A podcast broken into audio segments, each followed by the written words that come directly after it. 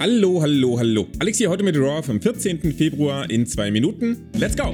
Da wir am Samstagabend sechs Menschen in eine Konstruktion aus mehreren Tonnen Stahl stecken, müssen die sich natürlich alle nochmal im Ring treffen, um sich gegenseitig auf die Nase zu binden, wer von ihnen warum als Sieger aus der Elimination Chamber hervorgehen wird. Einzig Brock Lesnar hat keine Sprechrolle in dem Stück und gibt sich damit zufrieden, einen überambitionierten Austin Theory mit ein paar German Suplexes und einem F5 abzustrafen.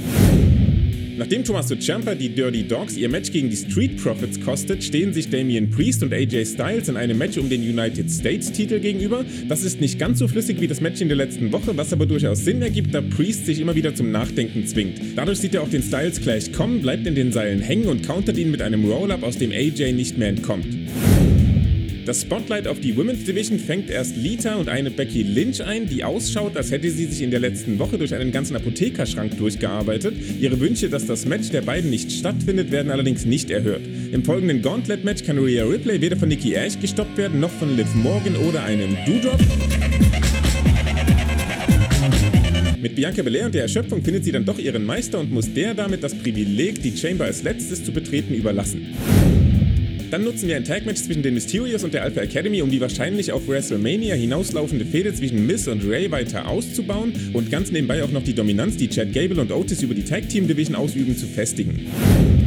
Außerdem schließen wir heute noch schnell die Behandlung von Alexa Bliss ab, indem wir sie die Überreste von Lily in eine neue Hülle stecken lassen. Klassisches Psychotherapie 101. Am Ende der Reise stehen wir also wahrscheinlich mit der gleichen Alexa Bliss wie zuvor da und werden auch noch eines Überraschungsmoments bei Elimination Chamber beraubt.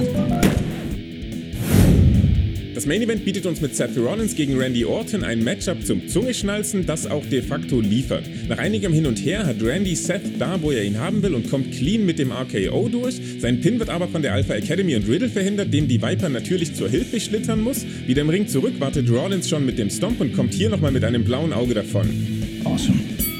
Und das war Raw in zwei Minuten. Als Go-Home-Show hat das heute mal besser funktioniert, als wir es in letzter Zeit gewohnt waren. Auch wenn ich über manche Entscheidungen nur den Kopf schütteln kann. Brock hat seine 5 Minuten Screentime wieder ausgekostet, das Gauntlet hat seinen Zweck erfüllt und sowohl Rhea als auch Bianca geholfen. Und auch, dass die Auseinandersetzung zwischen Champa und Ziggler es zu Raw geschafft hat, halte ich für etwas Positives, mal ganz abgesehen davon, dass mir NXT Stand heute kaum egaler sein könnte. Rollins sah gegen Randy, auch wenn sich das die WWE wohl anders denkt, nicht so wirklich gut aus, was in mir die Vermutung reifen lässt, dass er am Samstag den Titel holt. Und dass er Alexas Reise mit einem Mach doch einfach weiter wie bisher endet, lässt mich etwas befremdet zurück, aber vielleicht gibt es ja doch noch einen neuen Charakter und ich blick's einfach nicht. Das kann natürlich auch sein. Und damit bedanke ich mich für die Aufmerksamkeit. Schreibt in die Kommentare, was ihr von der Alexa Bliss Nummer haltet. Lasst außerdem ein Like und ein Abo da, wenn es euch hier gefallen hat. Hört auch noch in die volle Review rein und dann hören wir uns am Samstag wieder zu SmackDown. Bis dahin, macht's gut!